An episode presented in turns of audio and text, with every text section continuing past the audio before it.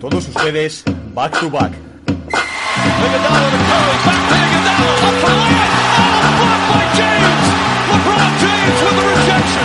Anthony. Anthony for three.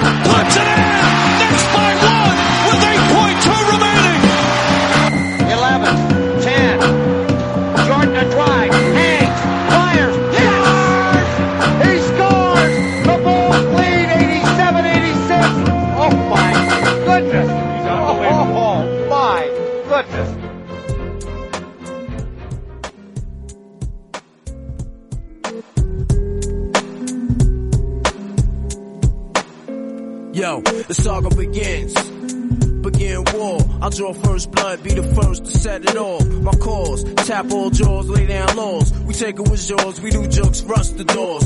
Come the D's, time to make breeze, the guns toss. In full force, some team will go at your main source. My non-Taurus, hit bosses and take hostage. Your whole setup, from the ground up, we lock shit. Blood floods your eye, fuck up your optics. Switch to kill instincts for niggas pop shit. Your nigga know it was the topic. Nine pound, we rocked it. 96 strike back with more hot shit. Illuminate my team will glow like radiation with no time for patience or complication. Let's get it done right, my click airtight. Trapped in the never ending gunfights. And niggas lose strikes and lose life. Jail niggas sending kites to the street. Over some beef that wasn't fully cooked. Finish them off, well done me. Then said 22 slug to your. Travel all the way down to leg. Hey yo, it's hell on earth. Muy buenas a todos, bienvenidos una semana más a Back to Back, después de este descanso por el All-Star que nos hemos tomado.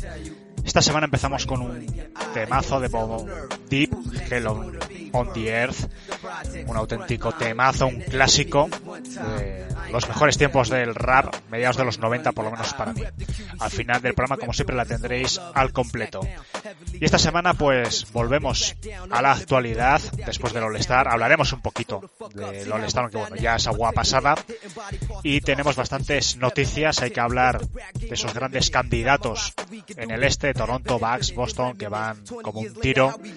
Ya empezamos a ver cerquita los playoffs. Ya los Bucks son los, el primer equipo clasificado para los playoffs, el equipo que más rápido se ha clasificado en la historia. Por supuesto, habrá que hablar un poquito de ellos.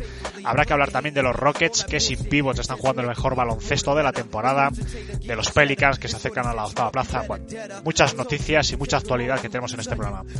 Nuestras redes sociales, como siempre, en Twitter, arroba B2B Spain, Facebook e Instagram, Back to Back Spain. Os dejo un poquito con la canción y espero que disfrutéis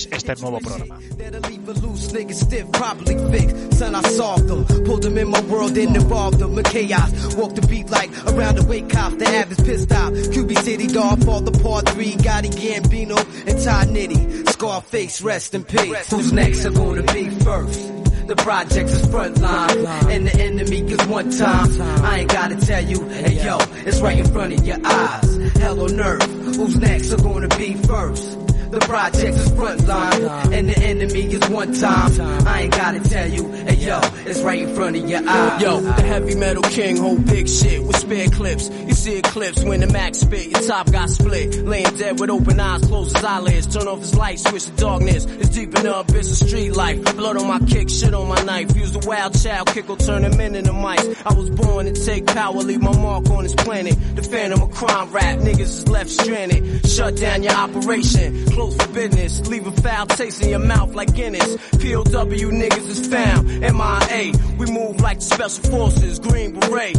Heavily around my throat, I don't play shit brand new. Back in 89 the same way. The guard P, walk with a limp, see. But simply to simplify shit, no man could go against me. Test me, you must be bent. Don't tempt me, I had this full clip for so long, it needs to empty. The reason why I full for so long, cause I don't waste shit. You properly hit, blood in your mouth so you can taste it. Quiet is kept, I lay back and watch the world spin. I hear thugs claiming that they're gonna rob the mall when they see us. I tell you what, black, here's the issue, it's a package deal. You rob me, you take these missiles along with that. Bueno chicos, vamos a pasar lista, que después de estas mini vacaciones que nos hemos tomado después del All-Star, vamos a ver quién está aquí sin haber contraído el coronavirus. Parece que Sergio y Manu, bienvenidos chicos. Hola, hola, ¿qué tal? Pensaba que iba a hacer el primer chiste de coronavirus del programa yo, pero bueno, no va a ser así. Te la he quitado, te la he quitado. Me la has quitado. Bueno, vamos a, a, desconectar un poco, ¿no? Que bastantes malas noticias tenemos estas últimas fechas todos los días en los telediarios. Así que vamos a hablar un poco de uno de nuestros mayores hobbies, que hace dos semanitas que estábamos sin venir por aquí. Y bueno, Manu, yo creo que vas a tener muchas ganas de hablar porque los Celtics están en un gran momento. Están presentando su candidatura de una manera clara a todo prácticamente, 41-17, un parcial de los últimos 10 partidos de 8 a 2 y yo creo que se lo deben entre otros, evidentemente no solo él, a Jason Tatum, que además yo sé que es uno de tus jugadores preferidos, así que bueno, te doy vía libre para que hables un poquito de él. Siempre, pero voy a empezar primero no hablando por él, sino hablando por, por la situación del equipo, porque hay que decir que esta última racha que han venido haciendo, hay que recordar que han jugado cuatro partidos en el oeste ahora seguidos, de la gira que han hecho. Han ganado los eh, tres de los cuatro y el que no ganaron fue aquel de los Lakers en, el Staples el Sundays, que perdieron por, por, dos o tres puntos al final, vamos, pero el resultado hasta la última posesión. Y, y todo esto sin Kemba Walker, hay que recordarlo. O sea, Jason Tatum se ha echado el equipo a las espaldas, como también ha empezado a, estar muchísimo más en ofensiva Daniel Tays. Eh, justo los dos jugadores que tiene Sergio la Fantasy, así que ahora también hablará él un poco de ello bien orgulloso pero el, el estado eh, físico de forma de todo el equipo es brutal. De Tatum es, aparte de físico, estado de confianza porque está tomando muchísimos tiros que son muy, muy difíciles, eh, con muchísima confianza, que es la clave al final para poder mantener el, el, ritmo que está teniendo, porque en este mes de febrero está promediando 30 puntos por partido, con un 50% en tiros de campo y 50% en triples. O sea, son unos números que he visto antes el dato y es un número, eh, era 30 puntos con más de 4 o 5 triples por partido. No, con más del 50% de triples. Eh, solo lo ha hecho en la historia de los Celtics Larry Bird. O sea, ni, ni Antoine Walker, ni Paul Pierce, ni Ray Allen, ni nada. Solo lo ha conseguido Jason Tatum y el último Larry Bird. Así que es, eso habla muy muy bien de él y si podéis veros algún partido, si siguen este estado de forma, es espectacular poder ver a un jugador de baloncesto con esta confianza y con el, con el talento que tiene Tatum, porque parece que ya se ha desatado totalmente. Y luego también, pues elogios a Teis y también yo creo que, que se ha destapado un poco la segunda unidad. Wanamaker está bastante bien, eh, Ojeley está, sigue metiendo los tiros que tiene que meter y está haciendo un poquito más clave la, en la rotación cuando juega. O sea, todo el, eh, como que ya cada uno tiene su rol y lo dijo el otro día Marcus Smart, que, que nota muchísima diferencia de esto con, con el resto de equipos que ha tenido en los Celtics que este equipo, cada uno sabe interpretar el rol que tiene y esa es la diferencia principal con el año pasado, que eran muy buenos jugadores, pero que cada uno iba a su bola, que no sabían el rol que tenía en el equipo y que por eso hubo tan mala química y este año es justamente lo contrario, que por eso se ve candidatos a todo. Sergio, no sé si quieres hablar un poquito también eh, de los Celtics y de Tatum. Bueno, creo, creo que aparte de lo bien que me está, bueno, no me está yendo bien en la fantasy, pero porque no alineo pero no por culpa de Jason Tatum, que lo está haciendo súper bien, tiene razón. Este mes de febrero estupendamente Daniel Tate cada vez está jugando mejor en ataque, bien por mi fantasy, y Jason Tatum está cumpliendo su objetivo, que era que yo no me enfadase cada vez que ganasen los Celtics. Así tenía motivos de celebración. También comentaban el otro día que recuerda un poco al espíritu de cierto jugador que él entrenó en un verano y recientemente falleció. Y en algunas cosas, evidentemente, son jugadores distintos. Tatum es bastante más grande, eh, son jugadores, está haciendo muy bien lo de echarse el equipo a la espalda y creo que le va muy bien. Si recordáis un poco, a mí me recuerdan a esos Celtics de, de los Jays, de que se lesionó Kyrie Irving y se lesionó ay, Gordon Hayward y jugaron con Tatum de arma principal y creo que está evidenciando un poco que Tatum es eh, debe jugar como primera espada por lo menos en ataque. Creo y en mi opinión, decir que esos son la mejor versión de los Celtics que hemos visto este año. Solo perdieron contra los Lakers, pero bueno, después de un partido muy apretado y es verdad que en el Staples, que últimamente está muy volcado con su afición después de haberse mudado desde San Francisco. Yo he de decir, antes de, de, de dar paso al siguiente tema, el partido que pierde Boston en, en Staples es un partido muy, muy serio que hace Boston que lo llevaba ganado prácticamente, si no me equivoco, fue ganando mayor parte del partido, aunque estuvo nivelado, pero por lo menos el último cuarto sí que llegaba por encima. Sí, yo creo que hasta final de mediado del cuarto cuarto no llega. O sea, eh, eh, yo en los dos partidos que han jugado los dos equipos, eh, imagínate por un supu una supuesta final de la NBA que llegasen los dos equipos, veo mucho más serio en los enfrentamientos que han tenido a Boston que, a Lakers, pero también que decir que es regular season y que a ver quién ve a, a LeBron en unas finales de la NBA tomándoselo media broma. Pues nada. No, y también hay que tener en cuenta que, por ejemplo, Boston, para mi gusto, tiene un mejor banquillo que Lakers. Lakers tiene un problema muy serio, lo hemos hablado aquí muchas veces, cuando está Pablo también, de jugadores de segunda unidad, básicamente, o de segundas espadas. LeBron James y Anthony Davis son dos bestias pardísimas, pero ya está, no tiene, ojalá tuviese un Daniel Days o una cosa así, que te metiese un día, un día un 20-12, un 20-10, una cosita así, no tienen nada. Entonces, eso se le nota al final porque cuando salen LeBron y Anthony Davis, pues les cuesta más seguir. Luego salen ellos a cancha y otra vez vuelven a meterse el partido, pero es un poco eso. Yo como último parche ya de, este tema, eh, quiero destacar también que es que esto mm, lo veo que se habla muy muy poco y es lo gran defensor que es Jason Tatum. ¿eh? Eh, el otro día, por ejemplo, el mismo partido de, de, de Lakers defendió perfectamente tanto a LeBron cuando le tocó como a Anthony Davis. Y Anthony Davis es un jugador bastante más grande que él, pero defendió perfectamente y para mí ahora mismo eh, Tatum es uno de los mejores two-way players de la liga. Es que le veo a un altísimo nivel tanto en ataque como en defensa. O sea, todas las maravillas que se está hablando en ataque, en defensa eh, tiene lo mismo. O sea, está espectacular en los dos lados de la cancha. Si podéis ver un partido, lo vais a ver perfectamente cómo, cómo entiende todo. Tiene una envergadura gigante, que eso lo dijo Stevens cuando llegó. Que lo, que más destacaba de, de lo que más le había llamado la atención cuando le vio, cuando salió del draft, fue la envergadura de brazos que tenía y, y lo bien que está jugando ahora en defensa. Bueno, que se nos ha incorporado otro Celtic de corazón. Jorge, ya ves que estamos debatiendo un poco del buen momento de los Celtics y en especial de Jason. ¿Qué opinas? Eh, ¿Está siendo fundamental en esta racha el bueno de Jason Tatum? Sí, sí, está siendo el mejor jugador del equipo con muchísima diferencia y, no sé si es porque no está Kemba Walker o, qué, pero el tío se ha activado en este mes de febrero y está ahora mismo a nivel de los mejores jugadores de la liga, sin ninguna duda. A ver si consigue mantener el nivel para playoffs, porque si, si mantiene su estado de forma, Jalen Brown sigue jugando como lleva jugando 3-4 meses y se recupera Kemba del todo, yo creo que al final sí que voy a considerar que podemos ganar el anillo esta temporada. Bueno, pues me alegro que estéis tan contentos, hombre. Alguien tiene que ser feliz en estos tiempos de zozobra. Bueno, vamos a continuar haciendo el repaso. Vamos a hablar del posible regreso de Stephen Curry. Se planeaba para este próximo fin de semana, posiblemente para el domingo, día 1 ya de marzo. Pero, bueno, parece que el entrenador, Steve Kerr, no lo da tan, tan por seguro, tan por confirmado. Claro, vamos a ver, el debate que me gustaría comentar un poquito con vosotros es si hay necesidad. A mí me ha sorprendido, sinceramente, yo pensaba que se iban a hacer un poquito los suecos y le iban a dejar eh, sin jugar toda la temporada. ¿Para qué arriesgarse, no? Cuando los Warriors van camino de ser el peor e- equipo de la competición, lo que les asegura prácticamente un top 4 en el próximo draft. Pero ¿para qué meter a jugar a Stephen Curry, aunque juegue con minutos limitados este mes y poco que queda de competición, y arriesgarse a una nueva lesión? No sé si jugará este fin de semana, jugará más adelante. Pero bueno, me gustaría saber vuestra opinión, chicos. Manu, empiezo otra vez por ti. ¿Acertarían los Warriors si fuerzan un poquito este regreso?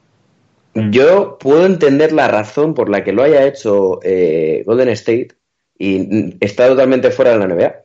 Y es que llegue- eh, mismo haya pedido que esté dentro de, de una rotación para poder ir formándose porque llega a los Juegos Olímpicos. Y Curry es prácticamente seguro que va a ir con Estados Unidos. Entonces, querrá ir cogiendo forma y, yo creo que es la razón más viable por la que se haya perdido la no se vaya a perder la temporada entera, porque es lo que tú dices, puede molestar un poquito a esa proyección que tiene Warriors de quedar últimos de la liga, o sea, en el oeste y en el este, eh, pero yo creo que, que Curry como favor se lo ha pedido y al final con, con lo de los porcentajes que cambió el año pasado la lotería, a, lo mejor va a dar igual que dar último, que antepenúltimo, que cuarto por la cola, que sexto por la cola. O sea que no creo que tampoco sea el mayor problema de los Warriors. Eh, Como mucho puede ser un problema el, el arriesgar y que se vuelva a lesionar.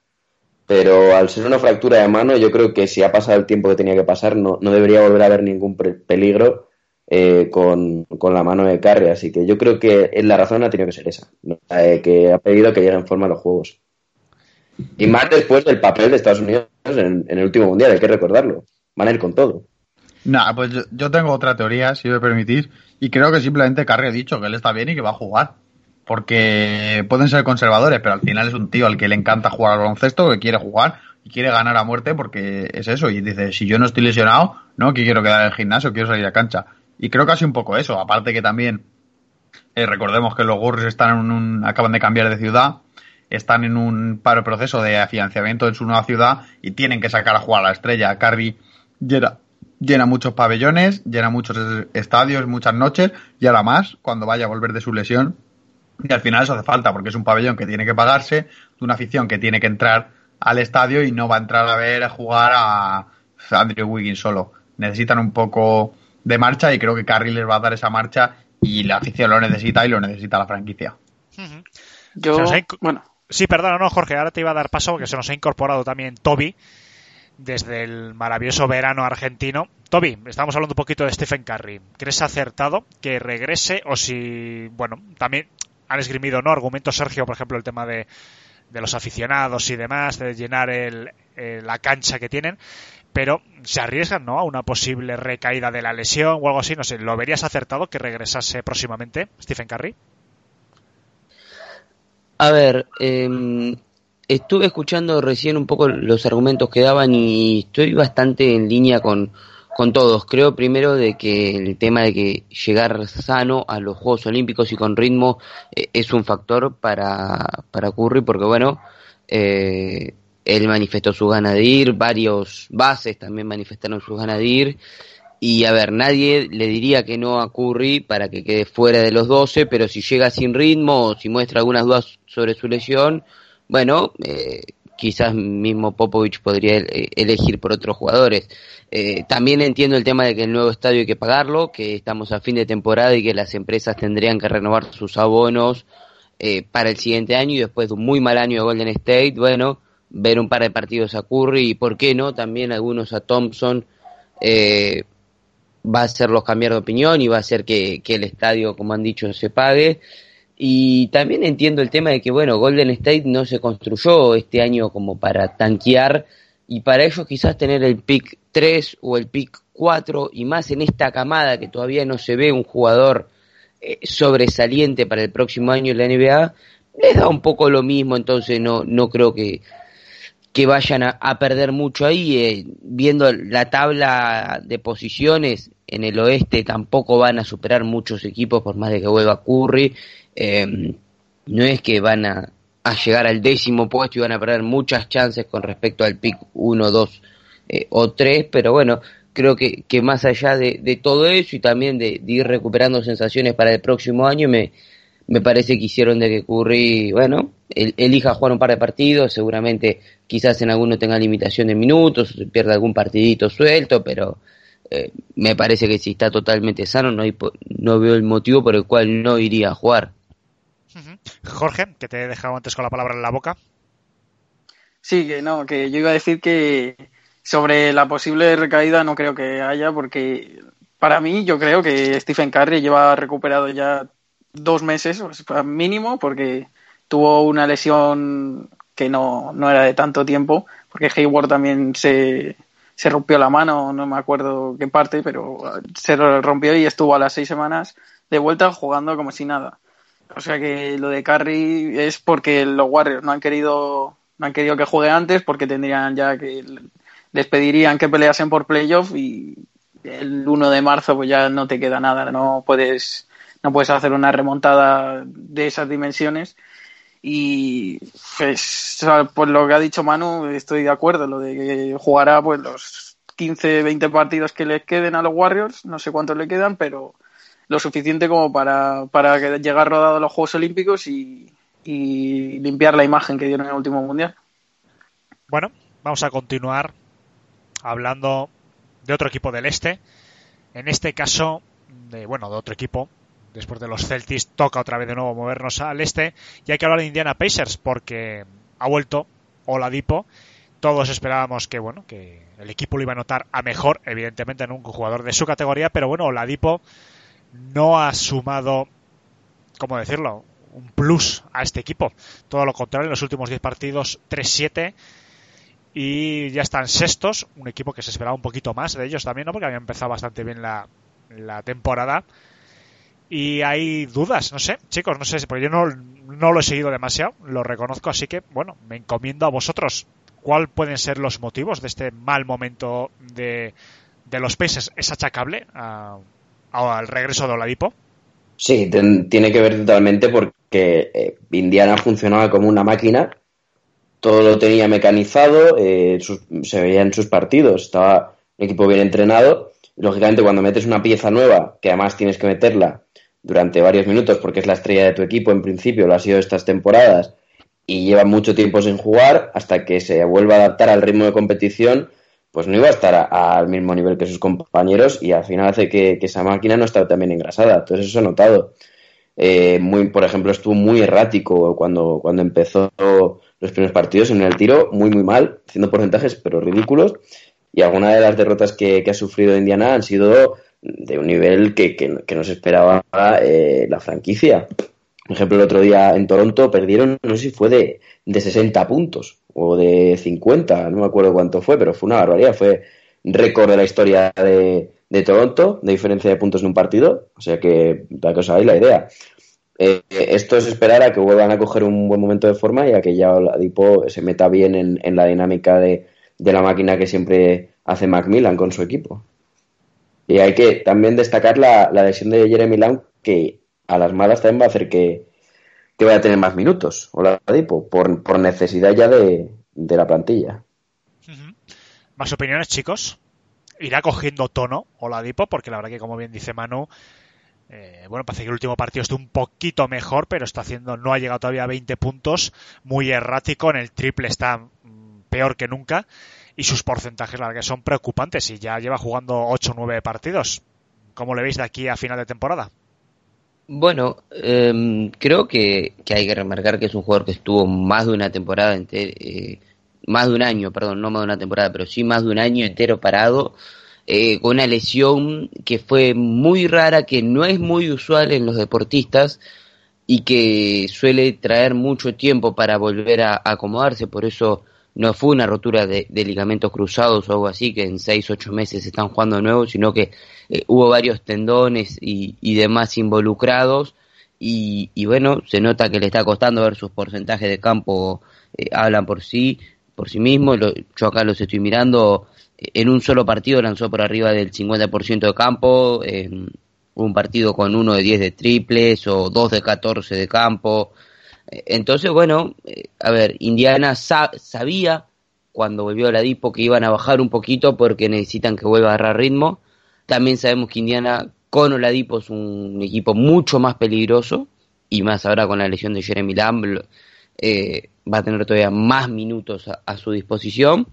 Entonces, bueno, eh, creo que es un poco lógico para Indiana.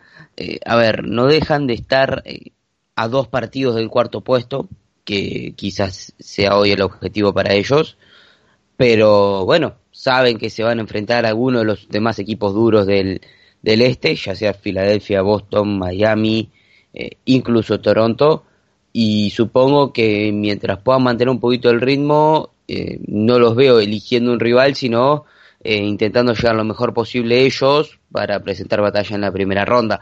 Así todo, viendo cómo están jugando y cómo están jugando los demás rivales, no los veo pero ni de cerca favorito contra ninguno de esos equipos, pero bueno, eh, en los playoffs también sabemos de que Indiana se ha vuelto en los últimos años un equipo bastante duro. ¿Alguna opinión más, chicos? Pues, si, si nadie va a hablar más sobre Indiana, el- se habla de que, bueno, es que no se habla, el propio Lance Stephenson subió el otro día unas fotos a Instagram a las historias con la camiseta de Indiana y hace unos días sí que se habló de que él mismo dijo que quiere volver a la NBA. Así que a lo mejor ese hueco que, que va a tener eh, en plantilla por, por Jeremy Lamb eh, lo ocupa precisamente un jugador del mismo perfil como es Lance Stephenson y que en el mismo año pasado ya, ya estaba allí. Así que les viene como, como anillo al dedo. Bueno, pues vamos a cambiar. Parece que no hay muchos aficionados a Indiana. La verdad que a mí sí que me preocupa, ¿no? Porque, bueno, he visto solo estadísticas, lo reconozco, o sea que aquí públicamente, pero le- viendo las estadísticas se ve que tiene un problema todavía, que imagino, ¿no? Que, es mucho tiempo y además son varios años también, ¿no? De, de Oladipo con par de lesiones importantes. Y yo creo que le está pesando la manera de jugar. Pero bueno, jugadores de esta calidad generalmente antes o después suelen encontrar su ritmo, ¿no? También a principio de temporada Hayward también se habló mucho de él y ahora poco a poco ha ido entonando. O sea, yo creo que son jugadores que según vayan cogiendo ritmo, eh, seguro que tienen muchísimo que aportar. Bueno, vamos a cambiar de nuevo de conferencia. Viajamos a Texas, a Houston, porque estos nuevos Rockets que generaban muchas dudas, ¿no? Este nuevo sistema después de, de intercambiar a Capela a, principios de mes generado dudas, ¿no? Esa manera de jugar sin pivots en el que juega el que juega de pivot prácticamente es un bueno un ala pivot y, casi no y bueno habría que verlo no quizás es más alero pero parece que están jugando mejor que nunca. De hecho están demostrando un potencial increíble sobre todo ahora de cara ya a los playoffs y la verdad que bueno parece que es un experimento que está funcionando generaba muchísimas dudas cinco victorias consecutivas en los últimos diez partidos, un 8-2. No lo sé, parece que incluso es, un modelo que puede ser el futuro, no de todos los equipos de la NBA, pero sí que muchos equipos puedan empezar a imitar ese nuevo modelo de Rockets. Chicos, ¿qué, chicos, ¿qué opináis? Pues, eh, bueno, venga, Sergio, Sergio, venga, Sergio, Sergio, Sergio. Hay, hay, que tener en cuenta que el, el modelo es difícilmente replicable por una cosa porque tienen dos jugadores que son hiperjugadores, como son Russell Westbrook y James Harden. El otro día, no sé qué partido estaba viendo yo de los Rockets, bueno, también tengo Westbrook en la fantasy, si no, no me trago esas bazofias. Eh, y estaba, hubo muchos ratos que Westbrook defendió, se turnaba con el pivot rival y lo defendía aceptablemente bien teniendo en cuenta que estaba defendiendo un pivot. Hubo ratos en los que los emparejamientos era eso, y bueno, Westbrook es un jugador con un físico espectacular y lo sacaba, lo aguantaba bastante bien en la zona. Entonces, es un equipo que tiene unas particularidades que quizá pueda funcionar. Aparte, es un sistema que estás probando nuevo y ya sabemos que cuando pruebas algo nuevo muchas veces pues pillas a los rivales muy descolocados. Yo sigo creyendo que la falta de pivot llegará un momento en que les pase factura, especialmente en una serie de playoffs o algo así contra un equipo que tenga un pivot muy dominante yo que sé, Dios no lo quiera, Anthony Davis, por ejemplo, o jugadores muy potentes arriba, no van a poder porque no tienen ningún jugador de ese perfil físico para defender a un super pivot. Pues véase Joel Embiid, aunque no está el pobre para que lo defienda nadie ahora, pero pivot muy físicos y muy grandes le va a pasar factura, pero también es que el, el nivel de pivot titular de la NBA es realmente bajo, por así decirlo. Si contáis, por ejemplo, en el oeste y tal, no hay más de cuatro o cinco pivots buenísimos en la liga, el resto pues son medianías. Entonces es un equipo que se favorece mucho de eso. Aparte se favorece de tener dos jugadores, superjugadores como Westbrook y Harden que están empezando a encontrar su hueco bastante bien. Tiene un equipo que para, entrar en la pintura, por ejemplo, es bastante físico. Westbrook, volvemos a hablar. Eh, esto, este Harden también penetra muy bien. el resto de jugadores, pues, ahora no recuerdo así jugadores grandes que penetren, pero vamos, el resto de los jugadores también apaña muy bien. Entonces, además, tira muchos triples, que siempre han tirado. Entonces, es un equipo que en estas circunstancias creo que funciona muy bien. Quizá, pues, yo qué sé, es que se parezcan un poco, pero alejado de aquellos. Eh, de aquellos Washington, Washington, no, joder. De aquellos Warriors que jugaban con de, Draymond Green de 5. Bueno, algo así, un poco, un poco extrapolado, teniendo la estrella Westbrook y Harden en vez de un pivot.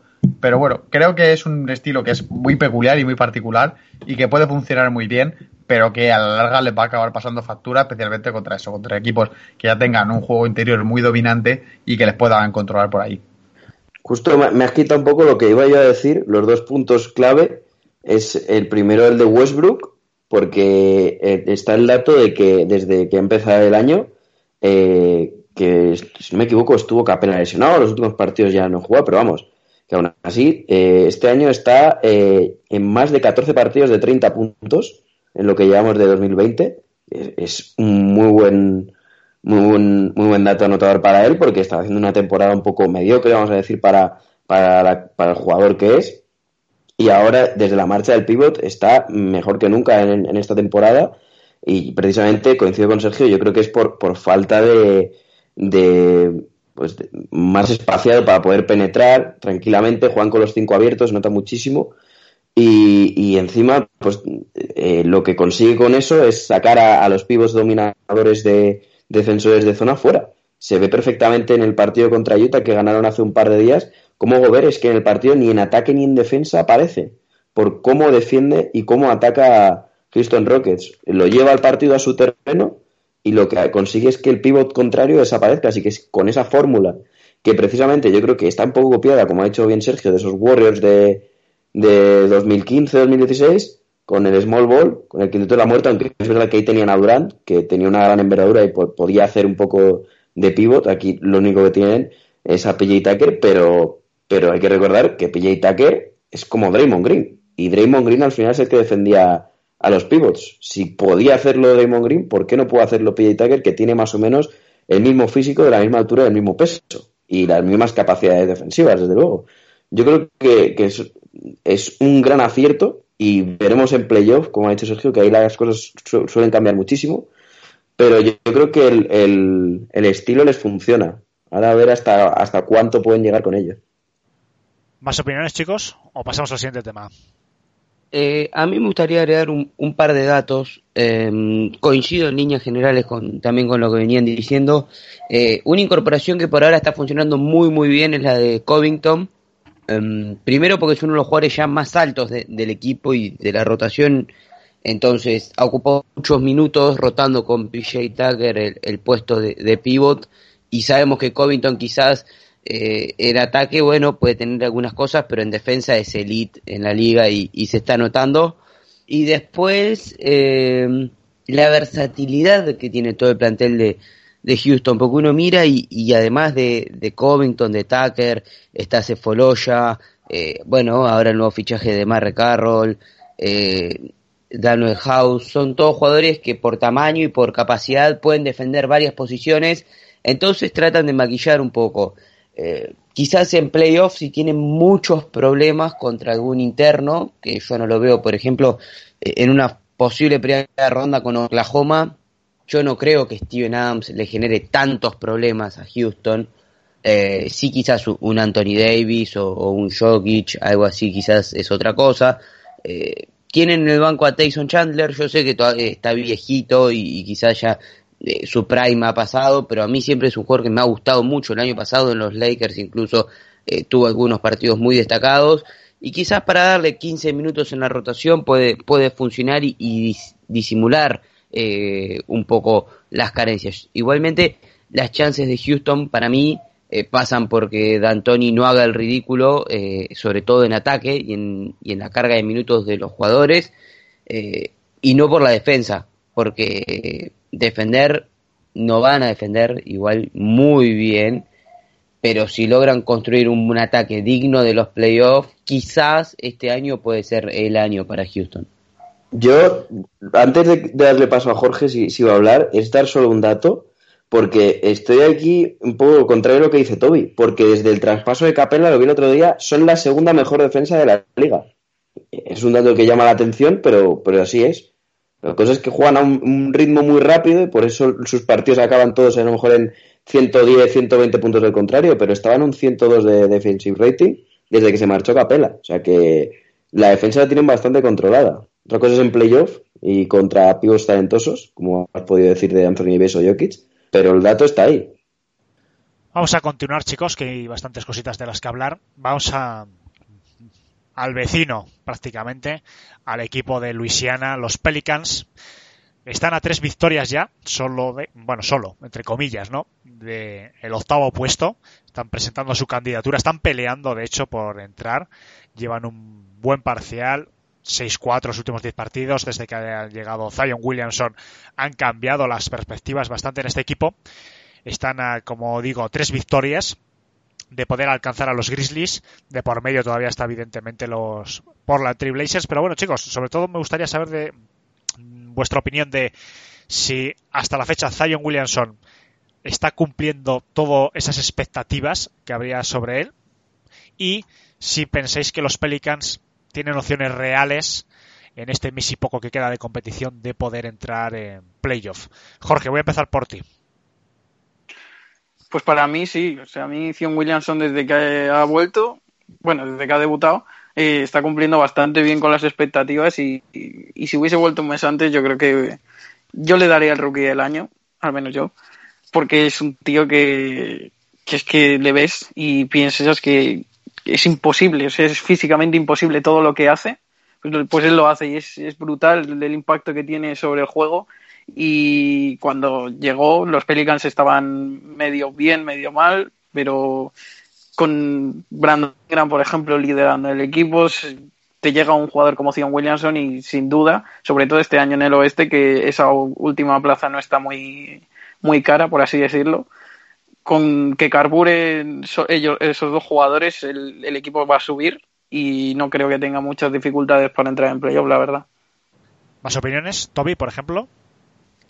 Yo creo que los Pelicans, eh, lo dije hace un par de programas, lo tienen todo de, cara para clasificar a playoff eh, y sé que eso también va a definir eh, lo del rookie del año. Eh, si es más, como se lo están disputando Memphis y los Pelicans, el equipo que entra a playoff, em, Morant o Williamson merecería el premio. Em, porque, a ver, eh, es verdad que lo de Sion van a ser pocos partidos, pero el dominio que está mostrando eh, y cómo sobre todo, no solo él, porque está haciendo muy buenos números, pero cómo está modificando a las defensas rivales y cómo está haciendo mejor a su equipo. Eso me parece que es lo mejor que está haciendo Sion por el momento y que yo no esperaba que tenga tanto impacto en ese área. Eh, bueno, creo que, que, le podría dar, si, agarrando a su equipo como, cuando debutó estaban bastante lejos de, los playoffs y hoy que estén solo a tres victorias y con un Memphis que viene no solo en caída sino con varias lesiones, bueno, lo, los puede presentar a, a, los Pelicans que hoy para mí son los favoritos. Eh, tienen bastante más profundidad, tienen jugadores experimentados, eh, podrían ser un equipo duro para la primera ronda de, de los playoffs, ya sea para los Lakers o para quien sea pero bueno, no creo que, que, haya algún otro equipo que no sea ellos dos. Eh, yo a Portland, por más de que eh, esté ahí, me genera muchas dudas, pues pierden muchos partidos que, que no tienen que perder, pero bueno, también sabemos que, que está Lilar y que también son un equipo con, con, bastantes años de experiencia en playoff y quizás puedan eh, encontrar la forma de ganar en los últimos partidos pero para mí hoy los favoritos son, son los Pelicans, aunque aparecen en la clasificación décimos. Uh -huh. Si Sergio. no me equivoco. Sí, perdona, Manu, dale, dale. Era que creo que tenían de los que le quedaban eh, por jugar esos partidos de la zona, esos equipos que están ahí luchando en la octava plaza, creo que son los que tienen el calendario más fácil, que luego es una estadística que a lo mejor no influye demasiado, pero, pero yo creo que sí. Son los que mejor racha vienen, porque tienen unas rachas no, no sé cuántas victorias y derrotas, pero muy buena.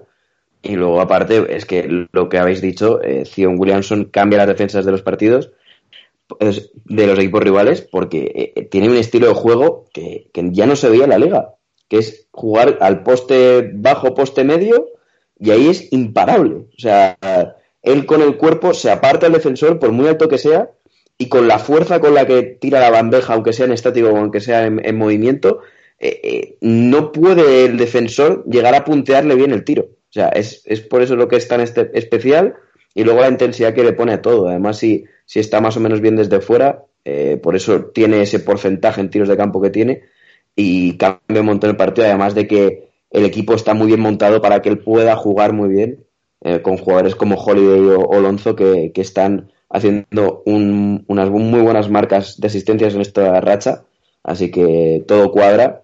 Es un gran equipo defensivo también, así que por eso yo creo que también son los favoritos para entrar en esa octava plaza. Y Sergio, por ir acabando ya con el tema de Zion Williamson, me gustaría saber un poquito también tu opinión, porque bueno, en su momento comentamos, tú también estabas en, en mi línea, pues de que iba a ser un jugador, ¿no? A lo mejor tenía problemas físicos y demás con el tema de ese esa musculatura, ¿no? Que le hace tener un peso quizás superior a lo que le correspondería por estatura. Pero bueno, parece que de momento le están aguantando bien las rodillas y pues está cumpliendo unas expectativas que eran inmensas sobre él. Yo no me voy a bajar del tren de Zion Williamson gordo. Lo siento, es una cosa que no, no más. Creo, sigo pensando que está pasado de peso, pero sí que es verdad que es un jugador magnífico. Un poco la NBA, bueno, con el mundo actual de, pues que rápido se queman las cosas. Cuando estuvo lesionado, pues se nos olvidó ese jugador, pero sin embargo sigue siendo el jugador espectacular que llevaba moviendo desde el instituto, machacando delante de niños de 14 años raquíticos.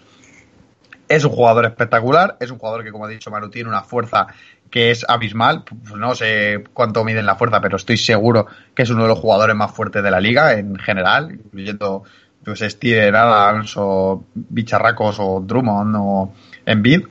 Tiene una musculatura espectacular, juega al poste que no veas por ese tamaño físico y esa potencia. Y de momento está funcionando muy bien. Yo sigo teniendo que ver la continuidad. Si sigue ahora, sigue los playoffs, el año que viene hacer una buena temporada, pues a lo mejor me toca callarme y bajarme un poco del tren de 100 Williamson gordo. Pero tengo que verlo toda la temporada. De momento, efectivamente, está cumpliendo más o menos las expectativas.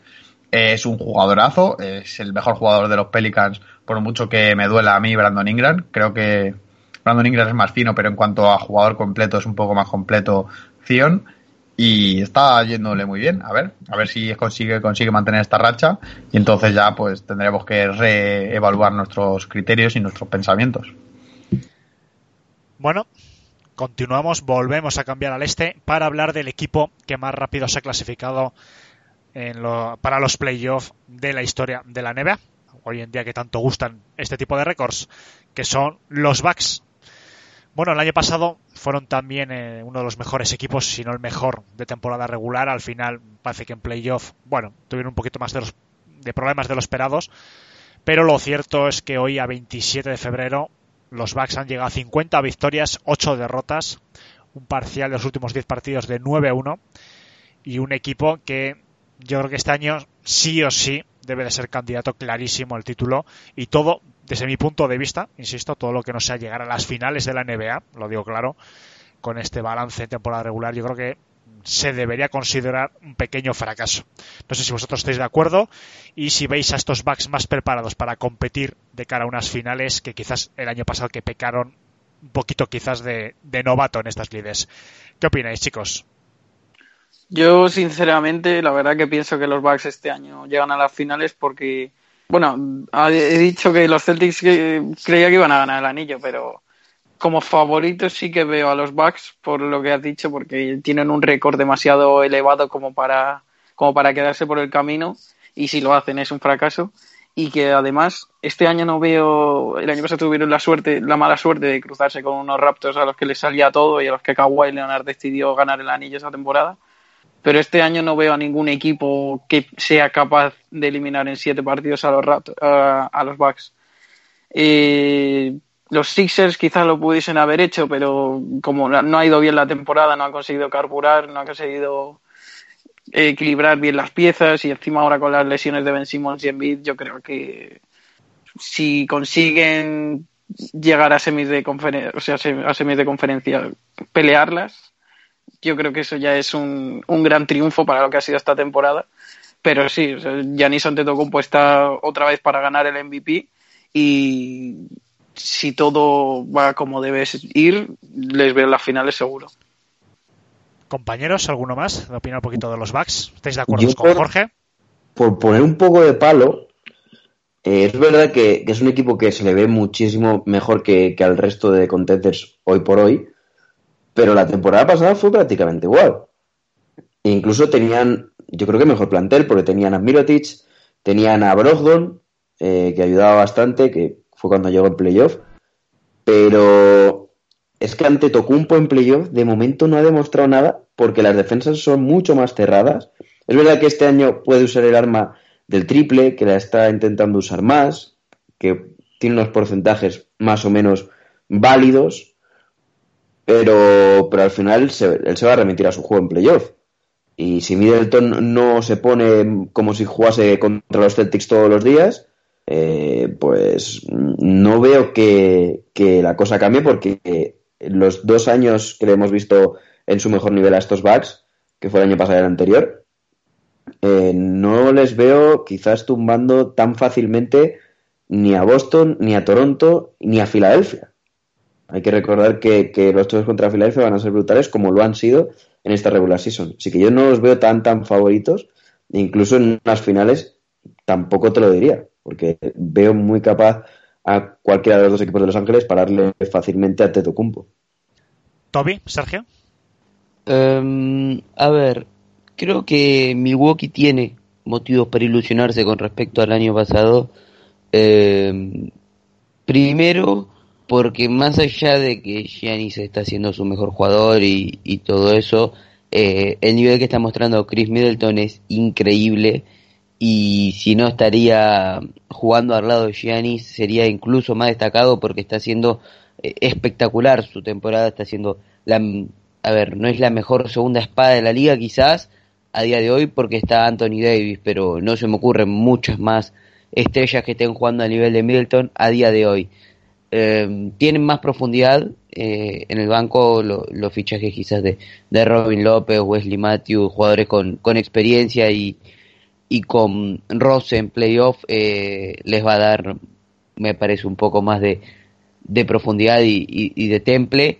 Eh, también hay que tener en cuenta que los demás equipos, eh, a ver, Toronto está funcionando muy bien, pero no tiene a Kawhi. Eh, Boston sí se presenta como, como un equipo bastante sólido, pero sigue un poquito en su irregularidad. Eh, yo a Miami todavía no me lo termino de comprar, mientras el líder sea Jimmy Butler, para mí no son contenders. Y después ya te queda Filadelfia, que, que, está siendo la gran decepción y que tiene las dos estrellas lesionadas. Eh, entonces, hoy parecen muy favoritos eh, como para llegar a las finales, pero cuando lleguen a las finales yo no los pondría bajo ningún punto de vista por encima de cualquiera de los dos equipos de Los Ángeles. Y, y bueno, me gustaría ver cómo, cómo un equipo...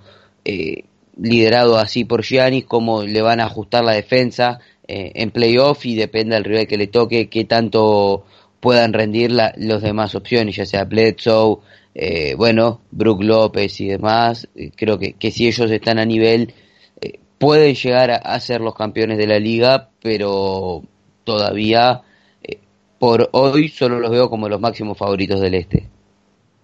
Hay que tener en cuenta también los playoffs que hizo el año pasado Eric Bledsoe. O sea, jugando a un nivel normal, a lo mejor se hubiera dado para ganar a Toronto, porque es que el nivel fue paupérrimo.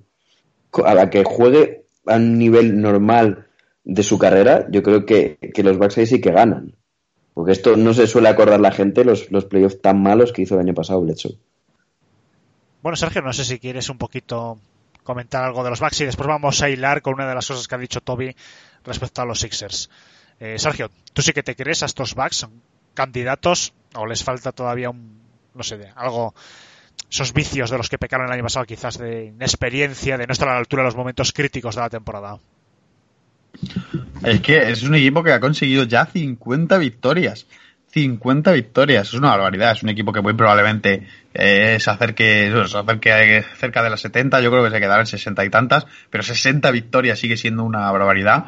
Es el equipo con mejor récord de la liga y uno de los mejores equipos, mejor formados, está funcionando muy bien, están dando con la tecla y es un equipo que está rindiendo a muy buen nivel. Los playoffs, como hemos dicho muchas veces y dice todo el mundo, no es ningún secreto, son otro percal distinto, es otro tipo de jugar, de forma de juego y, y sufre mucho normalmente Yanis Antetokounmpo. Grandes entrenadores con una mentalidad un poco defensiva, bueno, Brad Stevens es un ejemplo de ellos, pero otros entrenadores el año pasado también, bueno, el entrenador de los Raptors se me se me ha ido, pero bueno, también le puso en apuros Nurse. y tampoco es que si fuese Nick Nars eh, le fuese un especialista defensivo. Le han puesto en apuros en muchas ocasiones porque al final consiste en jugarle un poco duro, que venga, que van a ser seis partidos, que tenemos que jugar a él o nos vamos a la calle y es otra historia. Pero creo que pueden ser uno de los grandes candidatos. Yo no hablaría de decepción si no llegasen. Yo hablaría de decepción si coge y les echa 4-0 cualquier equipo en cualquier momento. Si es un equipo que pierde, yo que sé, que cae primero y se encuentra, no sé, un equipo un poco más jorobado en primera o segunda ronda, tampoco me extrañaría especialmente que los echasen. Pero sí que sé que son un grandísimo equipo, que van a jugar muy bien y espero que jueguen muy bien en playoffs. No sé, no me atrevo a aventurar hasta dónde llegarán porque esto nunca se sabe y siempre acaba sorprendiéndote algo. Bueno, creo que nadie, excepto Jorge, apostó el año pasado por Toronto el campeón y al final así fue. Entonces, son cosas que pasan. Más allá del cómo quede el resultado final, creo que lo importante es que mantengan el nivel de juego y que no sea, como dice Baru el año pasado, Blitz o jugadores de estos, que no digas, pues que no han dado la talla, sino que simplemente han dado la talla y si los echan, que sean porque al final la juega mejor que ellos y ya está. A ver, Sergio, me gustaría agregar eh, una sola cosa con respecto a la defensa de Giannis que me quedó colgado. No sé si alguno tuvo la chance de ver el otro día un rato de, de Milwaukee y Toronto. Milwaukee, eh, perdón, Toronto le jugó eh, con Anunobi de marca personal y después eh, 4 y, cuatro y Anunobi. Es decir, un poco en, en zona eh, y descuidando totalmente las esquinas, eh, por lo cual era, hay veces tenía dos y hasta tres marcas encima. Todos sabemos que en playoff eh, los árbitros también se ponen un poco más permisivos y con Giannis tan marcado mm, va a depender mucho de que cuando él asista los compañeros encesten. Más allá de Middleton, yo por eso decía, yo no sé si Bledsoe, si Brook López y, los demás jugadores de Milwaukee son eh, jugadores de, de, fiarse en playoff, como lo fueron, por ejemplo, el año pasado los Van Vliet, los Siakam y, y los Lauri, para poner nombres, en Toronto. Entonces, eh, es un jugador que concentra mucha atención, pero que en playoff es un poco, le va a jugar en contra porque le van a jugar muy duro. Y, y bueno, si los secundarios resisten y, pueden aportar lo suyo bien, pero si no, por eso yo todavía tengo alguna que otra duda, eh, especialmente si les toca llegar ya a las finales con un Giannis bastante desgastado. Bueno, vamos, vamos a hablar de uno de los rivales, en teoría, de los Bucks, que son los Sixers, que lo ha comentado uno de nuestros compañeros hace nada, en el que dice que no están cumpliendo expectativas. La verdad que bueno, los Sixers actualmente están quintos, 36-23, en los últimos 10 partidos un parcial de 5-5, fuera de casa sufren bastante, un 9-21, en cambio en casa pues solo dos derrotas. Eh, la verdad que cuando juegan en Filadelfia es un equipo temible, pero tienen problemas importantes, porque bueno, a la lesión de reciente de Ben Simmons hay que añadir problemas en el hombro de Embiid. Al Horford sigue generando ciertas dudas y bueno, Sergio, yo sé que tú sigues desde el año pasado bastante a los, oye que hoy no tenemos a Emilio, sigues bastante a los Sixers. Bueno, me gustaría saber un poquito tu opinión de si la preocupación que hay en sectores de la afición, desde tu punto de vista, están suficientemente justificados o quizás, eh, bueno, es el típico equipo que no quiere gastar el 100% de su energía y se reserva para los playoffs. Ah, para mí hay un evidente problema en los Sixers. Bueno, dos evidentes problemas. Uno es la motivación para jugar fuera de casa. Creo que no es, bueno, es algo normal, pero que es, en un equipo que quiere aspirar a todo por lo veros, no es normal eh, tener la racha que tienen fuera de casa. Como tú has dicho, creo que solo han perdido dos partidos en casa. Y, pero el resto fuera siempre andan con récord que ronda el 50% de victorias. Y eso es algo que no puedes permitir, ni tú siendo un entrenador, ni siendo un jugador.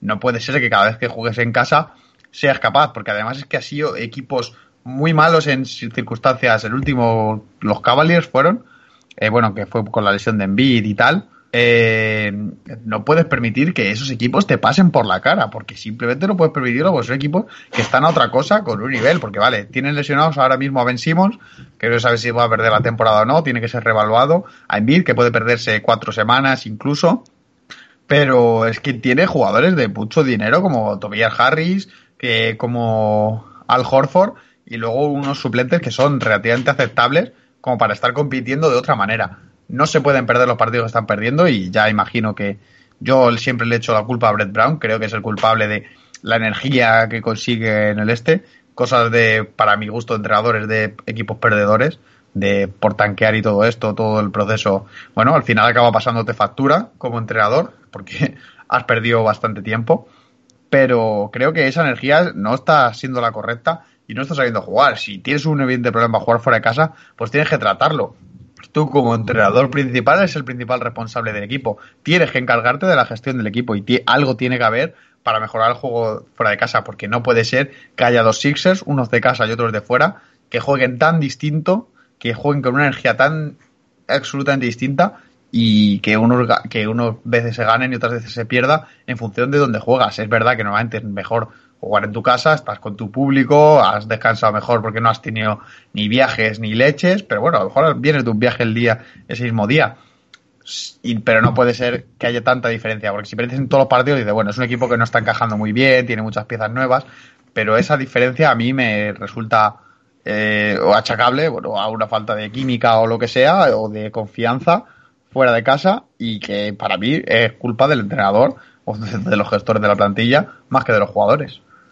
Voy a venir en nombre de Emilio porque esta tarde ha pasado un dato, él no ha podido estar hoy pues, por, por temas de atasco que le han tenido retenido, pero, pero ha pasado un dato muy llamativo y es de- del que ha hablado Sergio, que son las derrotas fuera de casa. Y es, los Sixers son el equipo que con teniendo un más de 90% de, de porcentaje de victorias en casa, el peor equipo de la historia fuera de casa. Desde los Nationals de 1953, que tuvieron un porcentaje en casa del 90% de victorias y fuera de casa solo del 33%. Los Sixers ganan uno de cada tres partidos. Menos, menos incluso, porque eso era el porcentaje de los Nationals. Los Sixers ganan 30% de sus partidos fuera de casa. O sea, es, un número paupérrimo.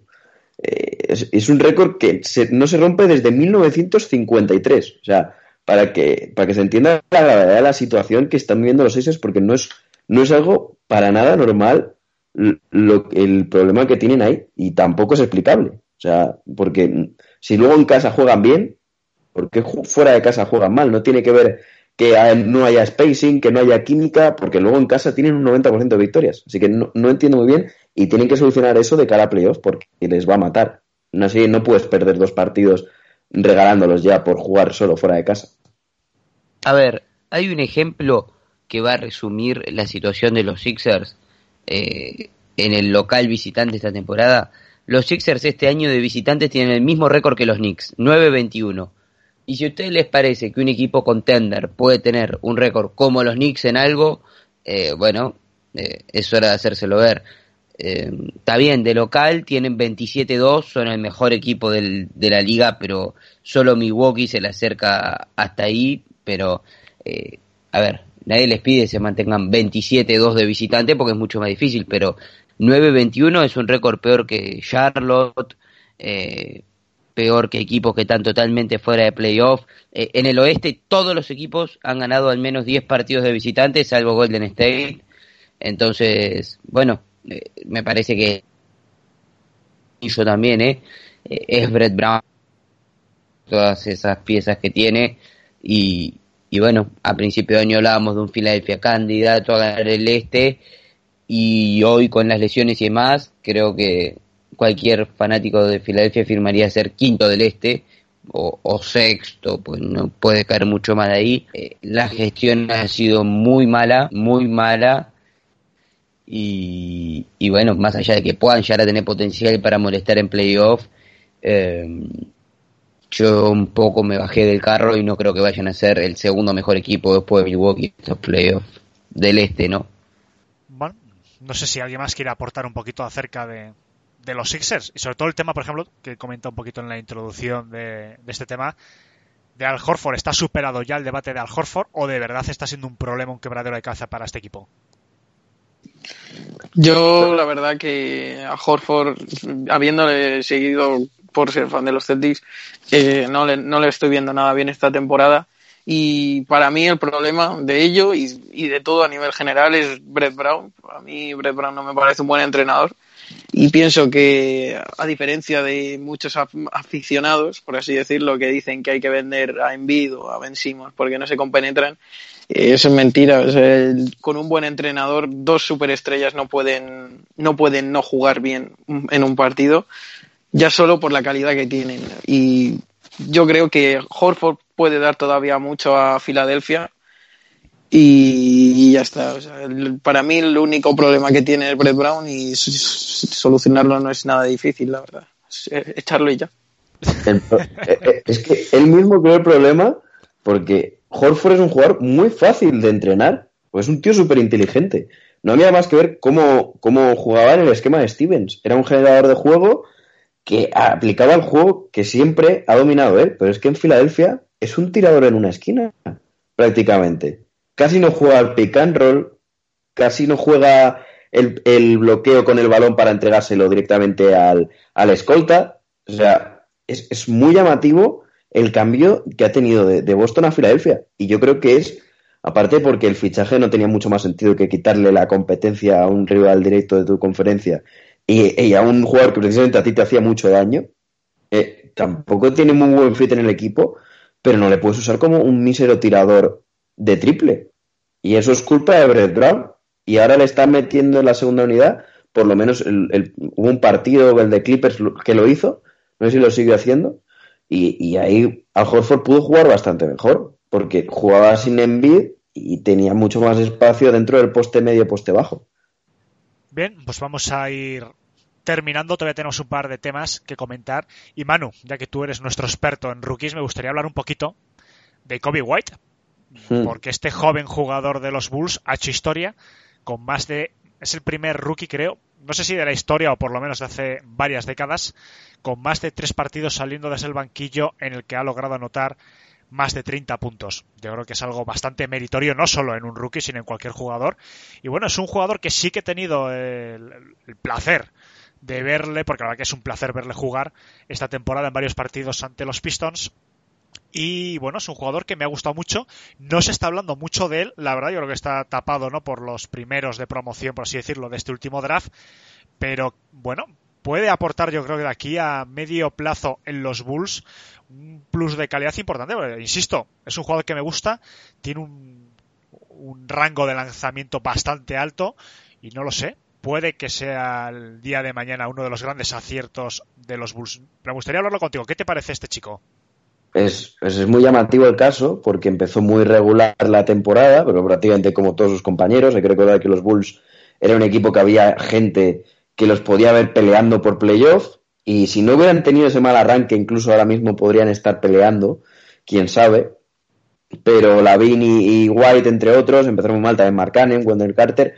Pues es un equipo lleno de jóvenes talentos muy buenos. Kobe White es uno más de ellos. Es, es un jugador, para que te hagas la idea, muy parecido a un Luke Williams un poco más alto y con algo más de físico, pero es un microondas desde el banquillo, es el rol que está teniendo, por eso digo que se parece a Luke Williams. Eh, en, juego no tanto, un poquito sí, pero eh, en el rol que está teniendo es muy parecido porque es un chico que está notando como un microondas desde el banquillo, triples, triples todo el rato, tiros, tiros, tiros. Y ahora le están entrando y, y por eso está haciendo esos números espectaculares que a principio de temporada no se lo pudimos ver. Pero si no me equivoco, también batió un récord de, de 10 triples anotados en un partido, o por lo menos el, triple, el récord de triples de la historia de, un jugador de Bulls esta temporada, si, si no me equivoco, estoy hablando un poco de memoria. Así que este jugador va a ir por rachas de momento, normal, en sus primeros años de liga va a ser así, hasta que encuentre un rol, en un equipo que en Chicago a día de hoy es difícil, porque hay que recordar que también tiene más bases como Chris Dunn, que no está haciendo mala temporada defensiva, y Thomas Satoransky, que venía a hacer un grandísimo año en Washington Wizards y me parece un grandísimo jugador. Así que tiene mucha competencia. No sé si alguno más quiere comentar algo de los Bulls y Kobe White, o si no, vamos finalizando el programa.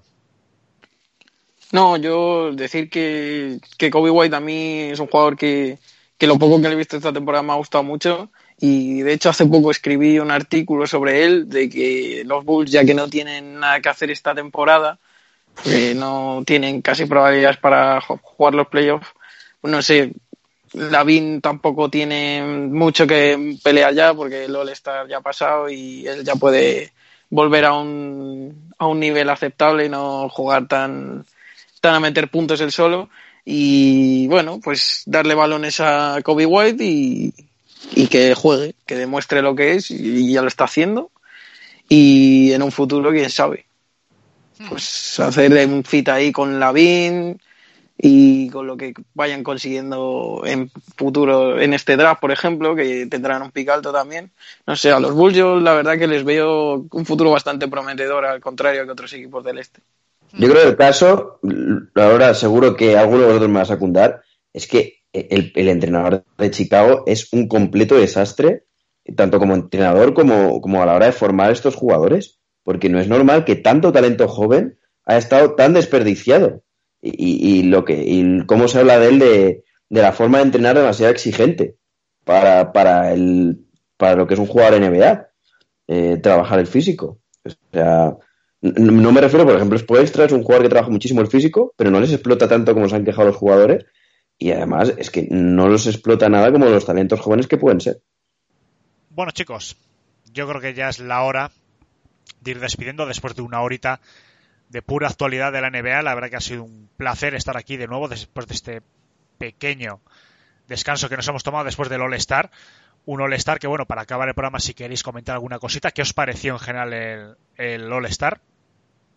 Bueno, creo que otra vez tenemos que hablar de un éxito rotundo de Adam Silver, incluso con todos nosotros que fuimos muy críticos del, del formato, eh, al menos en la previa. Eh, salió un partidazo, sobre todo en el último cuarto. Eh, el resto del fin de semana, la verdad, a mí me aburrió bastante. No voy a hablar del concurso Volcadas porque no lo vi en vivo, después vi la repetición, pero se- cuando ya había leído todo lo que había pasado, entonces lo vi como muy sugestionado. Eh, pero el partido en sí, que sí lo vi en vivo, fue un éxito total. Y, y bueno, me parece que, que contra todo pronóstico quedó un formato muy, muy bueno. Los demás chicos, ¿habéis seguido algún concurso o algo? ¿Alguna cosa con la que os queréis? Me ha parecido uno de los mejores All-Stars en los últimos años, pongámosle 5, 6, 7 años, porque aparte del partido que el, último cuarto es espectacular, eh, como bien ha dicho Toby, la competitividad del ritmo es altísimo. Eh, además, hubo un dato, eh, creo que en los tres primeros cuartos se hizo 50 mates y en el último cuarto solo 3, para, para que te hagas la idea, creo que 21 faltas, o sea que, que es, es un dato muy llamativo. Y, luego los concursos fueron concursos muy, muy, muy entretenidos eh, en todos los sentidos. El de triple se decide con una bola en el último triple que tira Buddy Hill.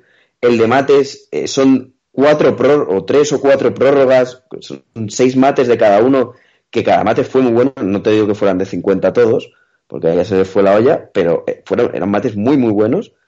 Eh, salvo Derrick Jones, que un poco menos de originalidad lo normal, pero bueno, que igualmente hacen unos grandísimos mates.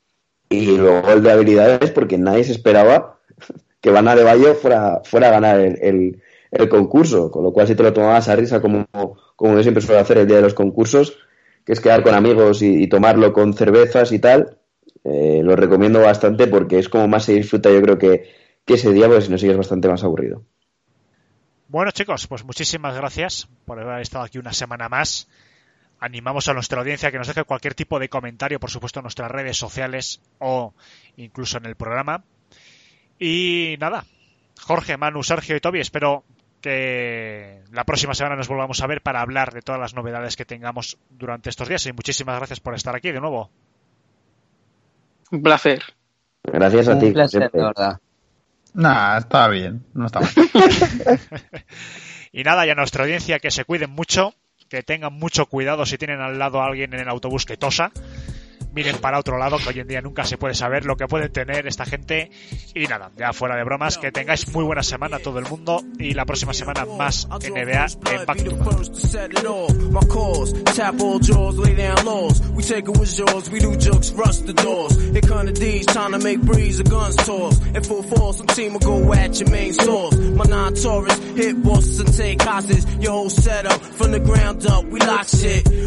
Blood your eye, fuck up your optics. Switch to kill instincts for niggas pop shit. Your nigga know it, what's the topic? Nine pound, we rocked it. 96 strike back with more hot shit. Illuminate, my team will glow like radiation with no time for patient or complication. Let's get it done right, my click airtight. Trapped in a never ending gunfight. So niggas lose strikes and lose life. Jail niggas sending kites to the street. Over some beef that wasn't fully cooked. Finish them off, well done me. Then said 22 slug to your head. Travel all the way down to your leg. Hey yo, it's hell on earth. Who's next are gonna be first? The project's is front line, and the enemy is one time. I ain't gotta tell you. It's right in front of your eye. Hey yo, what's hell on earth.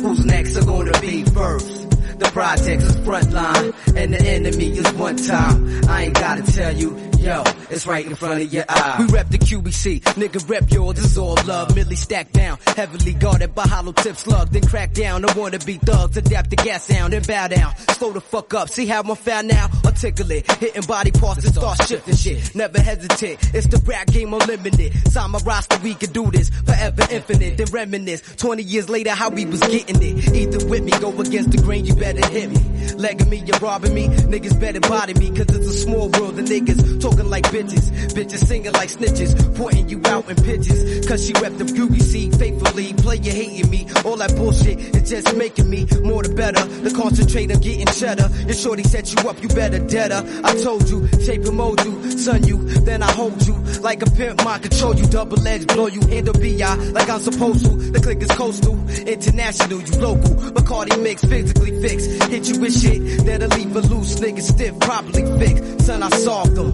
pulled them in my world and involved them in chaos. Walk the beat like around the wake cop, the average pissed out. QB City Golf, all the part three, Gotti Gambino and Ty Nitty. Scarface, rest in peace. Who's next are gonna be first? The projects is frontline, and the enemy is one time. I ain't gotta tell you, hey yo, it's right in front of your eyes. Hell on earth, who's next are gonna be first? The projects is frontline, and the enemy is one time. I ain't gotta tell you, hey yo, it's right in front of your eyes. Yo, the heavy metal king hold big shit with spare clips. You see eclipse when the max spit, your top got split. Laying dead with open eyes, close his eyelids, turn off his light, switch to darkness. It's deep the abyss of street life. Blood on my kick, shit on my knife. Use the wild child, kick will turn him into mice. I was born to take power, leave my mark on this planet. The phantom of crime rap, niggas is left stranded. Shut down your operation, close for business. Leave a foul taste in your mouth like Guinness. POW niggas is found, MIA. We move like the special forces, green beret.